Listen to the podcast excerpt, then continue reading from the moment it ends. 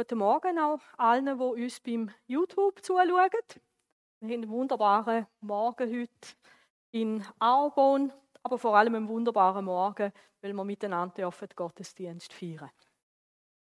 Wenn ihr euch das so anschaut, jetzt weiss ich nicht, was für Gefühle kommen bei euch auf. Rechnen. Ich habe es geschafft im Lehrerseminar, im wunderschönen Zeugnis, ein Zweieinhalber haben, einmal in der Mathe. Und das als Lehrerin. Gut, es ist ein bisschen eine andere Kategorie von Mathematik wie das, was wir da vorne sehen. Eben, je nachdem, wenn du natürlich jemand bist, der gern gerechnet hat, super war bei dem, ähm, dann hast du jetzt vielleicht Freude und denkst, wow, das ist eine Predigt für mich, jetzt geht es endlich einmal mathematisch zu und her. Aber ich möchte jetzt eigentlich nicht ein gutes oder ein schlechtes Gefühl wegen deiner Schulzeit rufen. Es kommt auch gar nicht so auf das drauf an. Aber wenn ich euch zeigen mit dieser kleinen Gleichung da, eben, das ist so irgendwie so Zweitklasse Stoff. Siebenmal wie viel gibt 49. Ihr wisst das, das haben wir gelernt, oder? Sieben mal sieben gibt 49. Das, wo ich das Kästchen rein muss, das ist ein Faktor. Und so ein Faktor, der ist ganz schön wichtig. Wenn ich nämlich 7 mal 0 habe, 7 mal gar nichts ist 0. 7 mal 1, 7, 7 mal 2, 14 und so weiter. Wenn ich jetzt aber da hätte 7 mal 1000, dann kommt hinten etwas anderes raus. Also wenn ich den Faktor mit einberechne, dann habe ich am Schluss ein anderes Produkt, heißt das Ding in der Fachsprache dann habe ich am Schluss ein anderes Resultat. Vielleicht habt ihr gesehen, auf dem Zettel, den ihr verteilt bekommen habt, am Eingang, das Thema vom heutigen Gottesdienst der Predigt heißt: Rechne mit dem Faktor G, mit dem Faktor Gebet.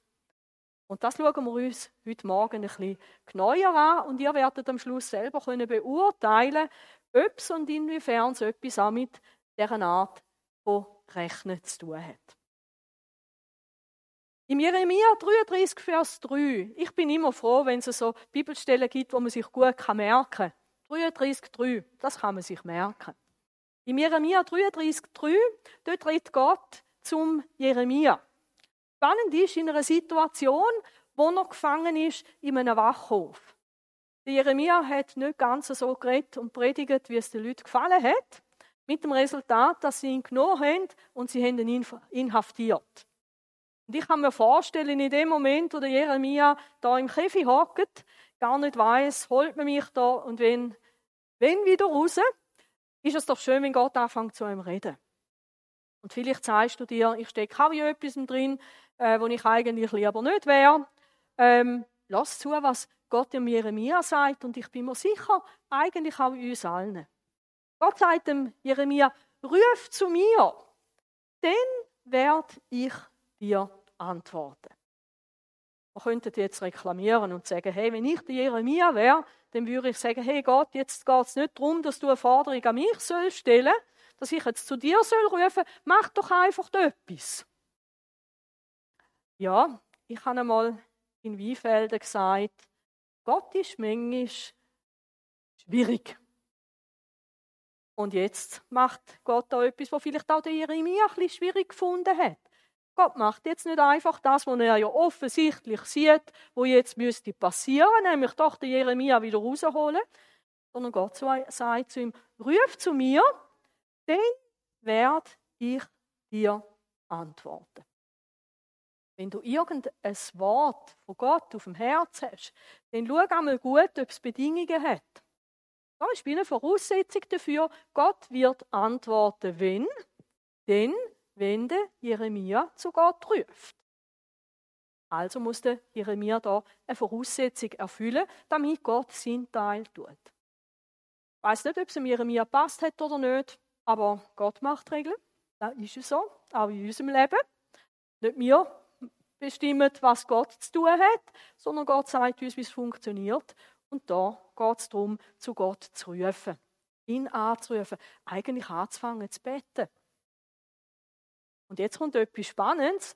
Was wird passieren? und ich werde dir Großes und wörtlich Unzugängliches sagen oder kundtun. Also in dem Moment, wo der Jeremia anfängt, Gott rufen, anfängt beten, und das ist auch in unserem Leben so, wird etwas passieren, dass nämlich Gott uns Großes wird zeigen. Und ich glaube, etwas vom Größten, wo Gott uns zeigen kann, ist vielleicht nicht die Lösung für dieses Problem, sondern das Größte, wo Gott uns zeigen kann, ist, wer er selber ist. Wer eigentlich auf der anderen Seite der Leitung ist, wenn du bettest. Es kommt ganz fest darauf an, wer ist der, der auf dieses Gebet lost und auf dieses Gebet soll reagieren. Wer ist der auf der anderen Seite?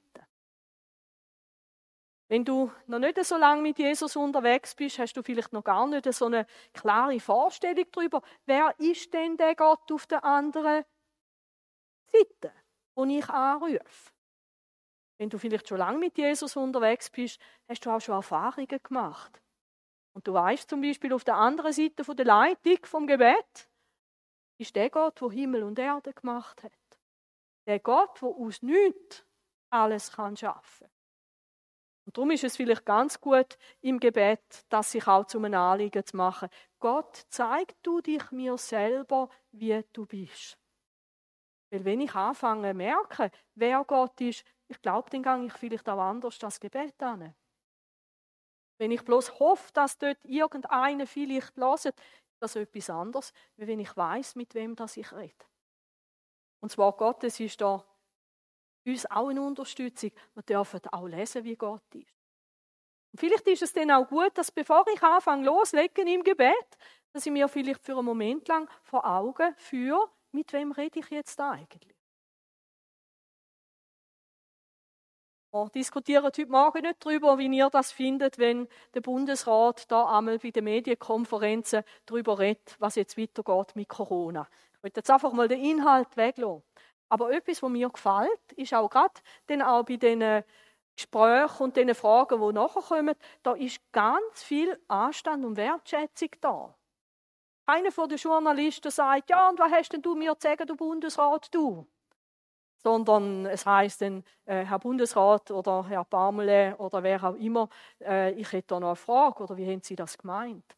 Das ist einfach ein guter Umgangston miteinander. Eben über Inhalt diskutieren wir jetzt nicht. Aber ich glaube, wenn ich wie auch merke, mit wem das ich rede, wenn ich mit Gott rede, dann komme ich mit einem gewissen Respekt vor Gott. Und dann ist er nicht einfach der, wo jetzt mir da irgendwie zu helfen hat und wo ich ihm sage, was er zu tun hat.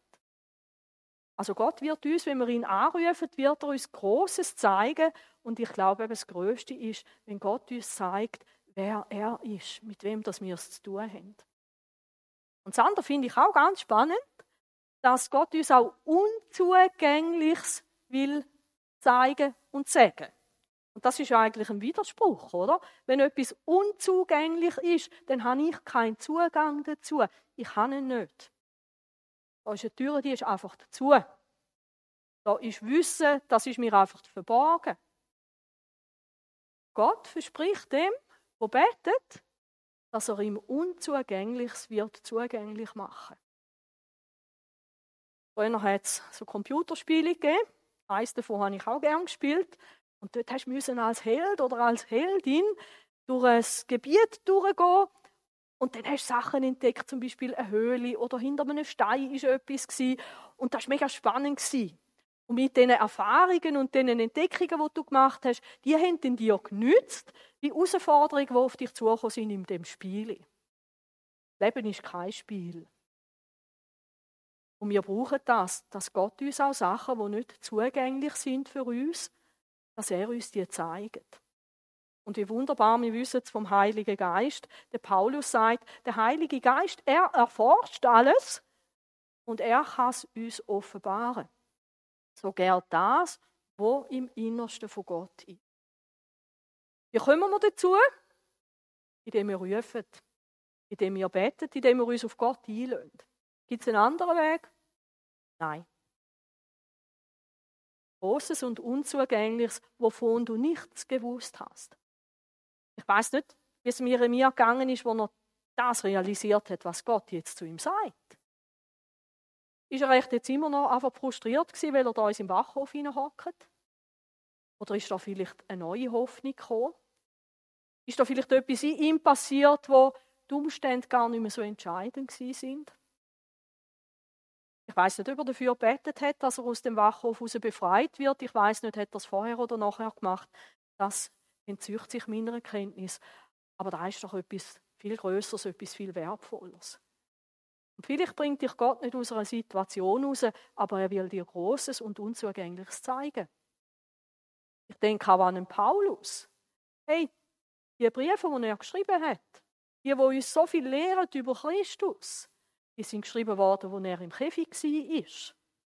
Nicht, wo er als Missionar unterwegs war. Es gibt auch solche Briefe. Aber viele sind Gefangenschaftsbriefe. Kann mir vorstellen, dass Paulus sich das sicher anders gewünscht hat. Aber vielleicht lässt uns Gott manchmal in Situationen drin, weil er ein viel höheres und wichtigeres Ziel hat für uns. Also vielleicht nimm das mit, auch in die nächste Woche, wenn wir jetzt darüber reden, über den Faktor Gebet. Wir sind ja im Kolosserbrief dran und ihr habt vielleicht gemerkt, wenn ihr weitergelesen habt, ich überhüpfe jetzt etwas, nicht weil es nicht wichtig ist, sondern weil wir auch diese Woche bis zum nächsten Sonntag Allianzgebetswoche haben und ich habe gefunden, das passt gut. Und da heißt es, und ich habe euch vier verschiedene Übersetzungen untereinander geschrieben, neue Genfer Übersetzung, Elberfelder Übersetzung, Hoffnung für alle und Neues Leben Bibel. Und ich finde es so schön, wenn wir alle Übersetzungen miteinander anschauen, kommen wir ein Bild über von dem, was eigentlich im Griechischen drin steckt. Also alles gehört drin, es ist nicht irgendetwas falsch. Man könnte sagen, betet mit aller Ausdauer. Bist du ein ausdauernder Better? Ich bin sehr oft nicht in Gebetsstimmung. Und in der Schule, neben der Mathematik, habe ich Sport nicht gern gehabt. Vor allem dann nicht, wenn wir hätten eine Runde um Runde um so ein Ding umrennen. Ausdauer habe ich nicht gern. Ich habe es auch nicht toll gefunden, da irgendwie Rumpfbüge machen bis zum geht nicht mehr. Alles, was Ausdauer braucht, das habe ich nicht so gern. Eben vielleicht sagst du, hey, das habe ich geliebt. Ich habe eine Kollegin gehabt, Lucia, die hat das geliebt. Die Leichtathletik, die hat das geliebt. Die war aber auch schön groß und schlank. Gewesen. Und mich jetzt dunkel mit langen Beinen und weniger Gewicht kann man halt einfacher all das Zeug machen. Ja, kann sein. Wenn es ums Gebet geht, glaubt, das sollten wir uns nicht, nicht rausnehmen. Sondern vielleicht das als Herausforderung von Gott annehmen. Beten mit aller Ausdauer. Hebt fest am Gebet. Lasst es nicht los. Es soll ein Teil sein von dem, was zu unserem Leben dazugehört als Christen. Der Paulus er schreibt in seinem Brief immer wieder, dass er für Kolosser betet hat. Und jetzt nimmt er wie Kolosser mit ins Boot und sagt so, ihr aber auch, hebt fest am Gebet, lönt die Praxis nicht einfach los. Lönt euch durch nichts vom Gebet abbringen. Ich glaube, das ist irgendwo oft ein springender Punkt. Was kann mich vom Gebet abbringen? Eben vielleicht, wenn ich eine schräge Vorstellung habe von Gott, dass ich gar nicht glaube, dass es irgendetwas nützt. Ich kann mich vom Gebet abbringen lassen, weil ich zu überbeschäftigt bin. Vielleicht auch mit dem, wo ich mich damit ablenken lasse. Hört nicht auf zu beten, sagt die neue Leben Bibelübersetzung. Hört nicht auf. Eben das braucht Ausdauer, und eben auch können überwinden, was ist denn, wenn es mich entmutigt hat? Vielleicht habe ich ja für etwas betet und es ist nicht passiert. Und ich höre aus Entmutigung aufbeten. Aber der Paulus sagt nie, dass das könnte ein Argument sein zum Aufhören. Und das schauen wir uns ein bisschen neuer an. Spannend für mich ist, dass der Paulus da mit dem Anliegen genau auf der gleichen Linie ist wie Jesus selber. Also es ist jetzt nicht etwas, wo der Paulus sagt, hey, das wäre noch gut, sondern Jesus selber hat uns das schon ans Herz gelegt. Und ich habe da euch eine kleine Auswahl von Bibelstellen gegeben, wo sie eigentlich sagen, wir sollten es so machen, wie es Jesus uns gesagt hat. Und darum gehen wir jetzt ein bisschen zurück zu der Quelle, zu Jesus selber. und gehen ins Lukas-Evangelium hinein, das 18. Kapitel. Und dort ist ganz spannend, dort heißt es, er erzählte ihnen aber ein Gleichnis. Er ist Jesus selber. Der, wo mir sagt, er ist unser Herr. Er erzählte ihnen aber ein Gleichnis, um ihnen zu sagen, dass sie alle Zeit beten und darin nicht nachlassen sollten. Eben, es ist nicht bloß einfach Paulus, der eine Idee hat ähm, für Gemeinde, sondern es ist wirklich das, was Jesus wollen. Und Jesus hat sogar eine Geschichte dazu erzählt. Ein Gleichnis. Und in einem Gleichnis, da tut man Sachen miteinander vergleichen.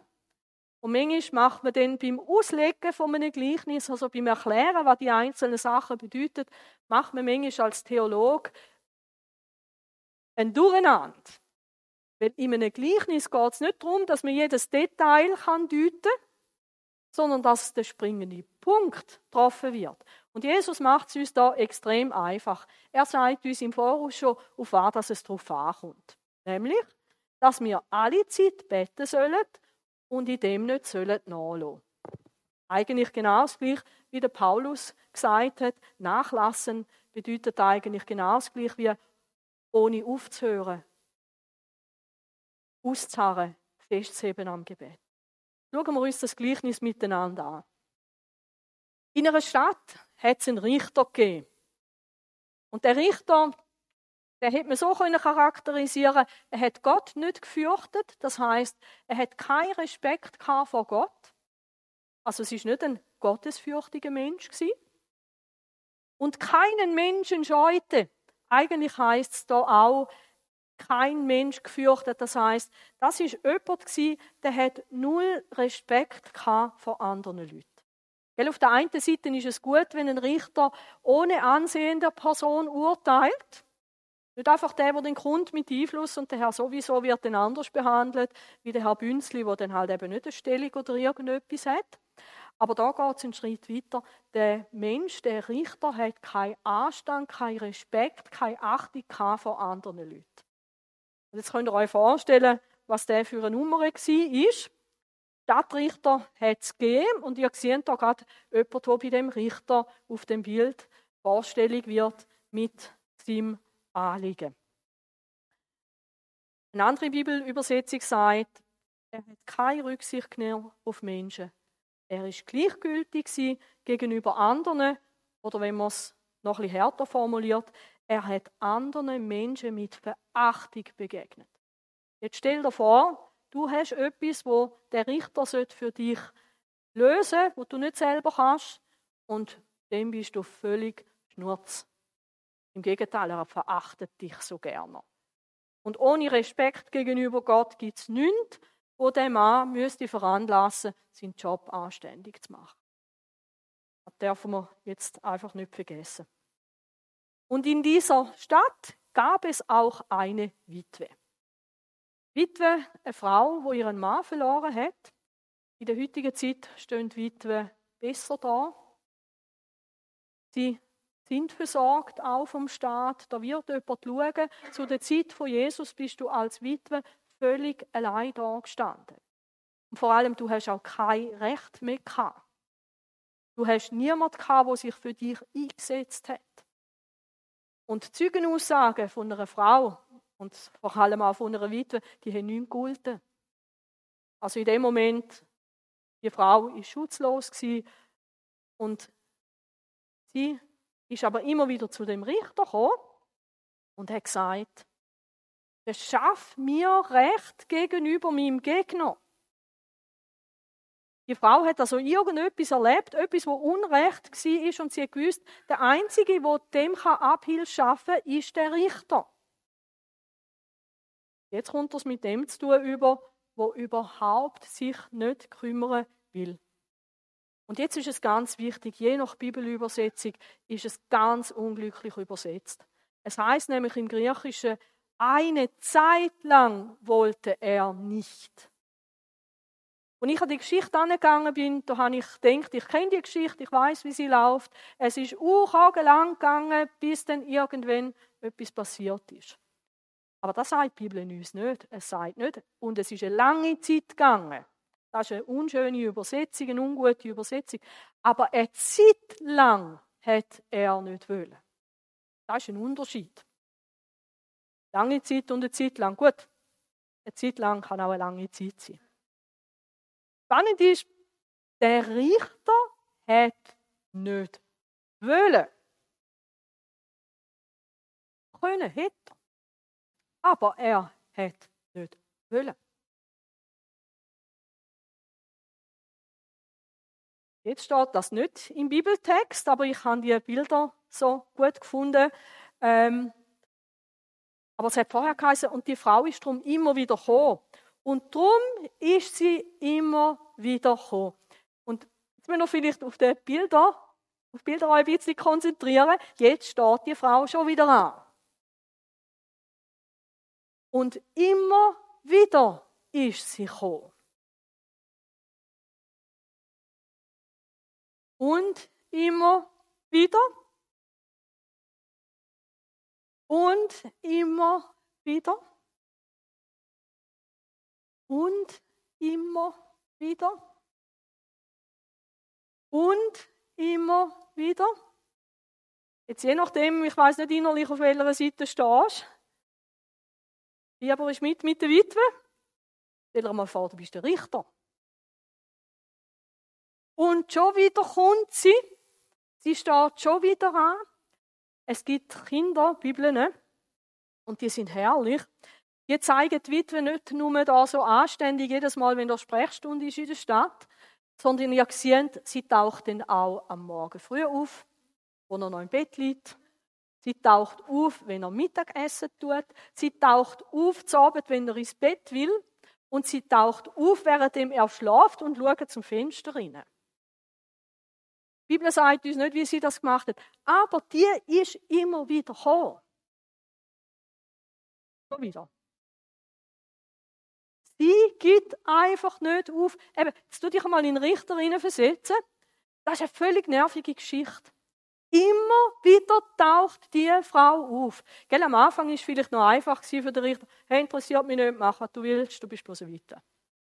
Aber immer wieder, immer wieder, immer wieder, immer wieder, immer wieder, immer wieder, immer wieder. Sie gibt nicht auf. Und mir gefällt das Bild. Es heißt in einer Übersetzung, der Richter ist fast verzweifelt. Danach aber sagte er sich, wenn ich auch Gott nicht fürchte und keinen Menschen scheue. Spannend ist, hey, dass die Frau immer wieder ist, hat nicht sein Herz verändert. Ganz interessant, oder? Es hat ihn nicht verändert. Aber es hat gleich etwas mit ihm gemacht. Will ich, dieser Witwe will ich Recht verschaffen. Und jetzt ist doch die große Frage, warum jetzt plötzlich?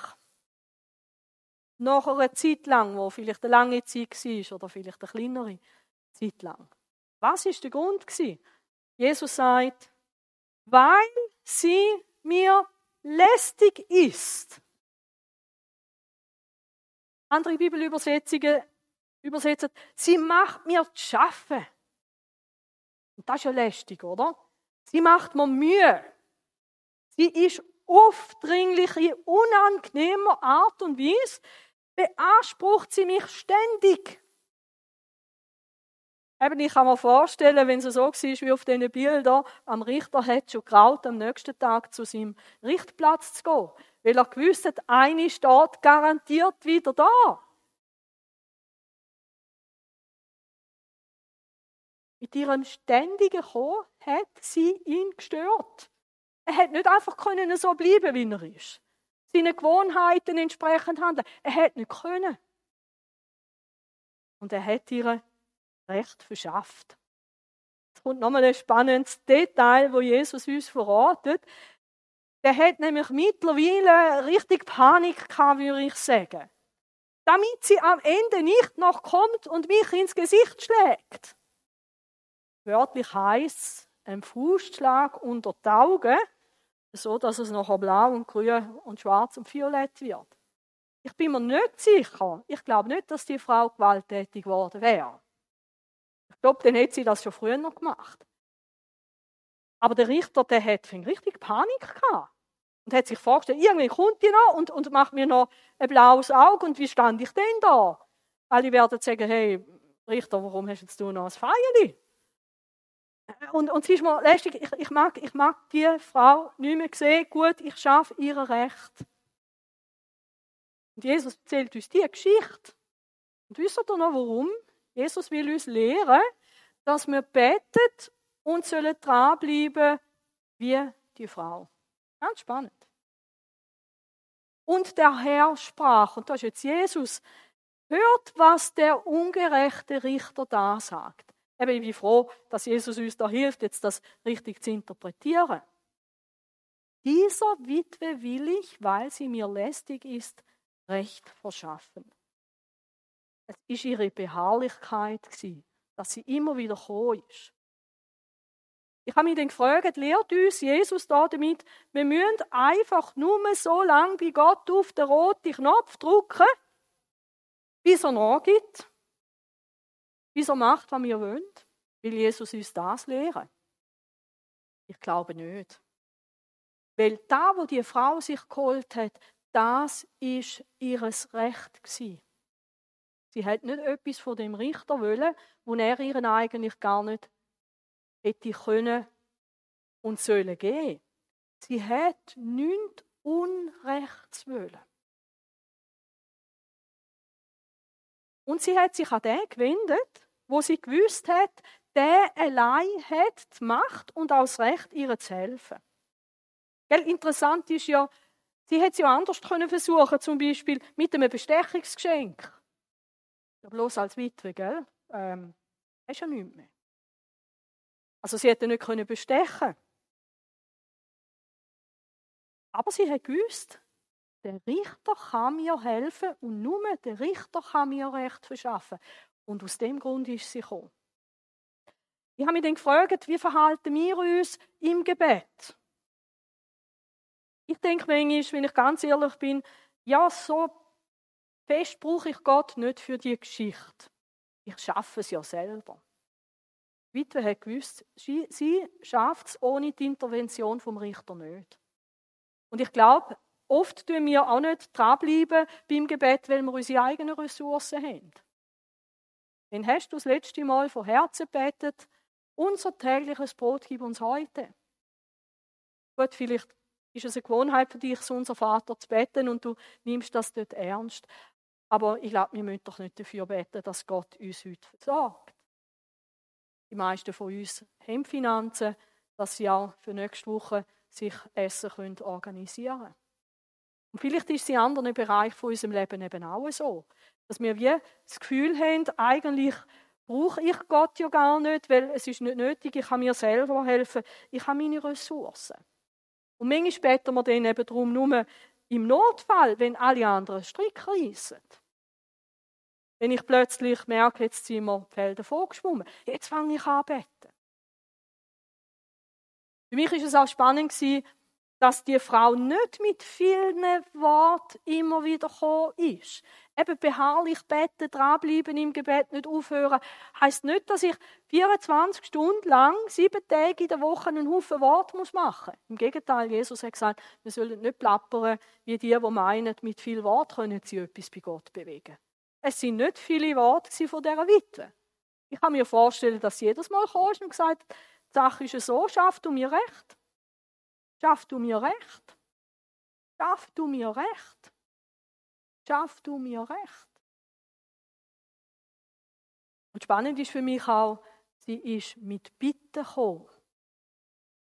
Eben nicht mit einmal rechts ein blaues Auge, dann links ein blaues Auge, das nächste Mal das erste Ohr abgerissen, das nächste Mal das zweite Ohr abgerissen, das dritte Mal die Nase bissen und so weiter. Nein, sie ist immer wieder gekommen mit ihrer Bitte.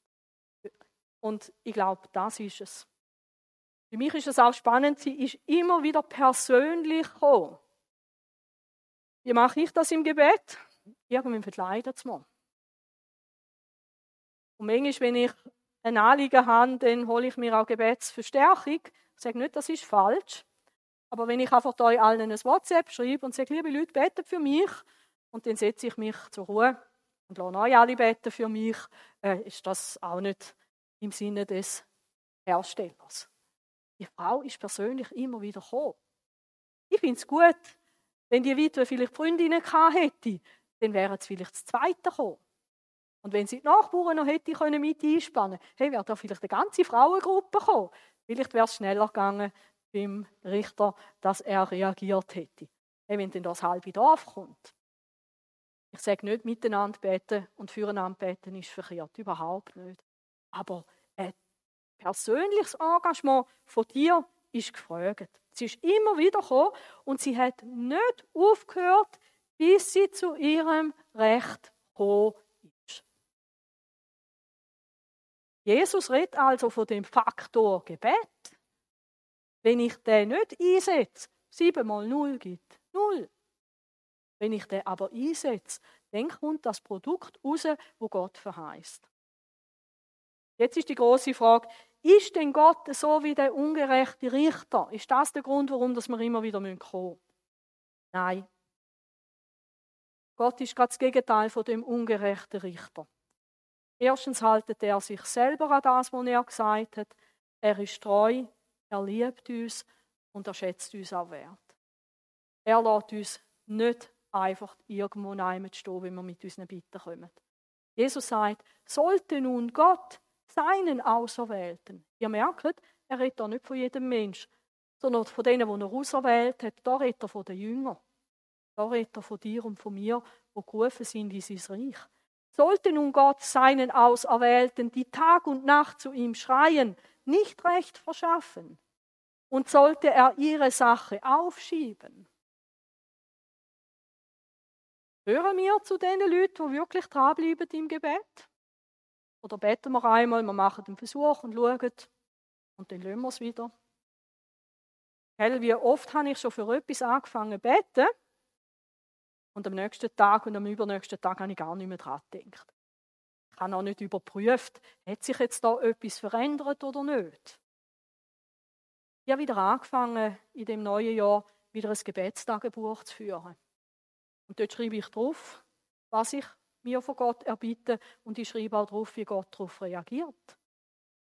Und spannend ist, jetzt merke ich wieder, wie viel Gebet, dass Gott eigentlich auch innerhalb kürzester Zeit, ohne aufzuschieben, erfüllt hat. Und manchmal hat Gott schon Sachen eingefädelt im Voraus, weil er es genau gewusst hat. Am letzten Donnerstag hatte ich ja Beerdigung und ich habe mich vorbereitet mein Skript die ausgedruckt und weil ich schon an der Predigt dran war, habe ich gewusst, ich glaube, jetzt wäre es ganz wichtig, auch noch zu beten für alles. Und ich habe dann am Schluss gesagt, und gibt es noch etwas, Jesus, was ich noch ändern auf dem, auf dem Skript? Gibt es noch etwas, was ich diesen Leuten sagen soll, was ich jetzt noch nicht im Kopf hatte? Eben etwas Unzugängliches.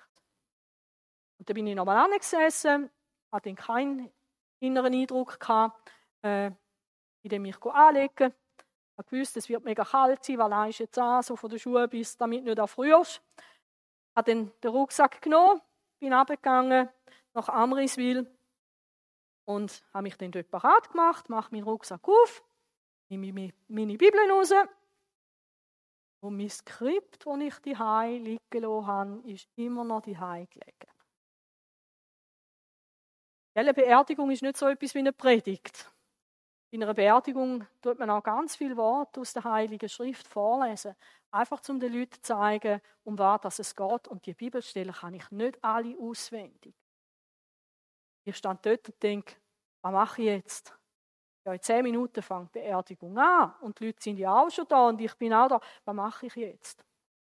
Und dann sind mir zwei Sachen zu Hilfe gekommen. Das eine, dass mir jemand vor der Weihnacht sein altes Handy geschenkt hat. Und sein alte Handy ist mein neues Handy und das neue Handy haltet auch Temperaturen um 0 Grad aus. Mein alte, da hat sich einmal in Tiefschlaf, in Winterschlaf verabschiedet, sobald es ein kalt war. Und ich hatte das erste Mal eine Beerdigung mit meinem Handy auf der Bibel. Ich habe die Bibel ein bisschen schräg gegeben, dass man nicht sieht, dass ich da äh, mein Handy da vorne habe. Aber es war eine gute Sache und Gott hat da geholfen, nicht ausgeholfen. Und es ist so mein Gebet gewesen, dass auch alles darf klappen für die Beerdigung. Ich habe nie daran gedacht, dass ich mein Skript daheim vergessen Und so tut Gott manchmal Gebet beantworten mit etwas, was er uns schon gegeben hat. Gott sei Dank habe ich ein neues Handy. Und schau, Gott hört auf uns, wenn wir kommen. Und er schiebt die Sache nicht auf. Jetzt höre ich schon euren Widerspruch. Ja, aber wie ist das mit all den Sachen, wo er nicht beantwortet? Ich komme noch auf das zurück. Und jetzt kommt wieder Jesus und Jesus sagt, ich sage euch. Und gell, den Sachen, wo Gott sagt, den Sachen, wo Jesus sagt, denen sollte man viel mehr Gewicht geben, wie das, was andere Menschen sagen oder wo wir uns selber sagen. Lassen wir auf Christus. Ich sage euch, er wird ihnen, den Auserwählten, Recht verschaffen und zwar unverzüglich. Es geht keine Millisekunde länger, wie das es muss, wenn Gott dir Recht verschafft. Keine Millisekunde länger. Los wird der Menschensohn, da meint Jesus sich selber, wenn er kommt, den Glauben antreffen auf Erden.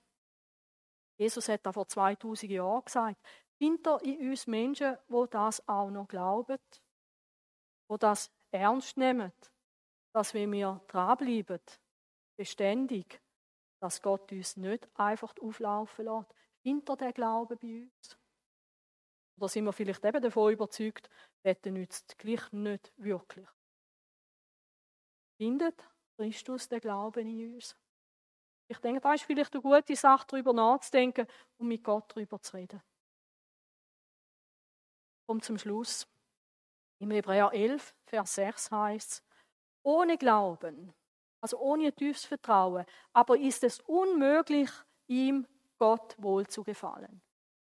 Das betrifft das Gebet und alle anderen Sachen auch. Und jetzt kommt etwas Spannendes. Denn wer Gott naht, also wer näher zu Gott kommt, und das ist das, was wir im Gebet machen, wir gehen näher zu Gott. Denn wer Gott naht, muss glauben, dass er ist. Eben, dein Gebet ist nicht ein Selbstgespräch. Du hast jemanden auf der anderen Seite der Leitung, der zulässt. Dir bewusst wer? Er muss glauben, dass er ist. Und jetzt kommt spannend. Und denen, die ihn, und im Griechischen heißt es, eifrig suchen. Also bist du jemand, der ein Better, eine Betterin ist und dran bleibt. Dass er denen, die ihn eifrig suchen, und ich kenne den Bibelvers und ich weiß, er heißt aller Luther und aller Elberfelder, ein Belohner sein wird. Aber es heißt da nicht Belohner, weil Belohnung, oder, ist äh, das Trinkgeld. Das ist eine Belohnung dass er denen, die ihn eifrig suchen, ein Entschädiger sein wird. Einer, der entschädigt, der zahlt eine Dienstleistung, die ich erbracht habe. Und das finde ich spannend. Gott sagt, hey, ich tue dich entschädigen dafür, dass du bei mir dranbleibst in diesen Gebetsanliegen. Und jetzt sagst du vielleicht, ja, aber ich komme gleich nicht das über jetzt, was ich will. Ja, das ist möglich. Weil wir beten nicht immer im Zeithorizont und nicht immer im Willen von Gott. Machen wir nicht. Weil wir auch nicht immer genau wissen, was ist der Wille Gottes in einer Geschichte. Wir wissen es nicht. Aber wenn ich trotzdem im Glauben dranbleibe, dann wird Gott mich für das belohnen, dann wird er für mich für diese Sache entschädigen. Also ich habe mir gesagt, das bedeutet für mich auch, wenn ich nicht überkomme, was ich will, ich will trotzdem dranbleiben. Weil er wird uns entschädigen, er wird uns für die Geschichte belohnen. Vielleicht mit etwas ganz anderem.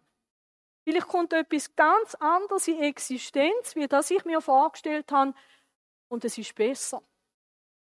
Oder das, was ich mir so wünsche, das braucht noch seine Zeit. Aber es wird dann später kommen. Was Gott nicht wird machen, ist, wenn wir ernsthaft dranbleiben, unserem Seil lassen. Das macht er nicht. Siebenmal ein Faktor gibt das Resultat. Rechne mit dem Faktor Gebet. Nimm deine Geschichte, nimm deine Situation, nimm vielleicht auch die Situation von anderen, ihre Geschichte, nimm die. Setz den Faktor Gebet ein. Und wir werden erleben, dass Gott das Resultat wird schenken. Haltet fest am Gebet, wachen Sinnes und voller Dankbarkeit. Ein paar ganz praktische Tipps. Eben, das heißt nicht, dass wir den ganzen Tag nichts mehr machen, in der Ecke sitzen und beten, das können wir nicht. Außer du bist ein Mönch oder eine Nonne, dann ist das vielleicht deine Berufung. Aber wie machst du das? Wie kann ich das machen? Ich glaube, es ist wichtig, dass wir feste Gebetszeiten haben. Weil wenn ich mir nie Zeit nehme im Tag, meistens ergibt sich Gebet nicht einfach so. Aber nimm dir irgendeine Zeit vor. Es braucht die ungestörte Zeiten mit Gott. Und dann gang in den Tag hinein und bett während dem ganzen Tag immer wieder. Nicht die ganze Zeit, aber immer wieder. Pack alles an mit Gebet und mit Dankbarkeit. Abwäschen, spazieren mit dem Hund, deine Arbeit, pack alles an mit Gebet. Reagier auf alles mit Gebet. Du hörst vielleicht, wie das Spitalauto vorbeifährt. Fang an bei Betten für den, der jetzt Hilfe braucht. Du hörst vielleicht etwas in den Nachrichten, reagier darauf. Fang an, mit Gott darüber reden. Bereit alles vor mit Gebet. Beerdigung. Dann macht es auch nichts, wenn das Skript hier liegen bleibt. Die nächste Termin, deine nächste Aufgabe. Und das kann ganz kurz sein, aber du alles vorbereiten mit Gebet. Bis fünf Minuten früher an deinem nächsten Termin. Warum? Erstens bist du nicht spät. Zweitens kannst du noch kurz beten. Jesus, komm du mir mit mir jetzt an den Termin. Beim Warten am Rotlicht, wenn ihr in den Alter reinfahrt, vor jeder Schranke. Bei der Kasse beim Anstehen. Mach ein Gebet. Beim Doktor, dem musst du warten. Beten voller Vertrauen und Dankbarkeit. Bist Gott gegenüber aufmerksam. Frag ihn vielleicht, so wie ich es gemacht habe, gibt es noch etwas, wo du mir möchtest aufs Herz legen? Gibt es noch etwas, wo du mir möchtest sagen? Und vielleicht erinnert dich denn Gott an etwas, dann schreib es auf, nimm es mit in deine Geschichte hinein. Gott, hast du mir ein Wort für meine Situation, wo mir dein Wille zeigt in dieser Sache? Gib nicht auf. Lass dich nicht entmutigen. Bettelei und mit anderen. Aber auch in der Haltung, wo dein Wille soll geschehen, nicht meine. Macht alles so, dass Jesus auch im Gebet seine Unterschrift darunter geben kann. Amen. Ich möchte gerne mit euch noch beten. Einmal ganz kurz, weil nachher geht es ja darum, dass du selber diese Woche eine Betterin und ein Better bist.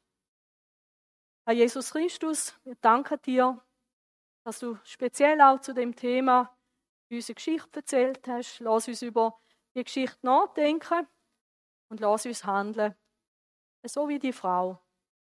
Und danke, Vater im Himmel, dürfen wir wissen, du bist gerecht, du schätzt uns und du hilfst uns gern. Wie auch immer und wen auch immer. Wir vertrauen dir, dass es du schon recht machst. Amen.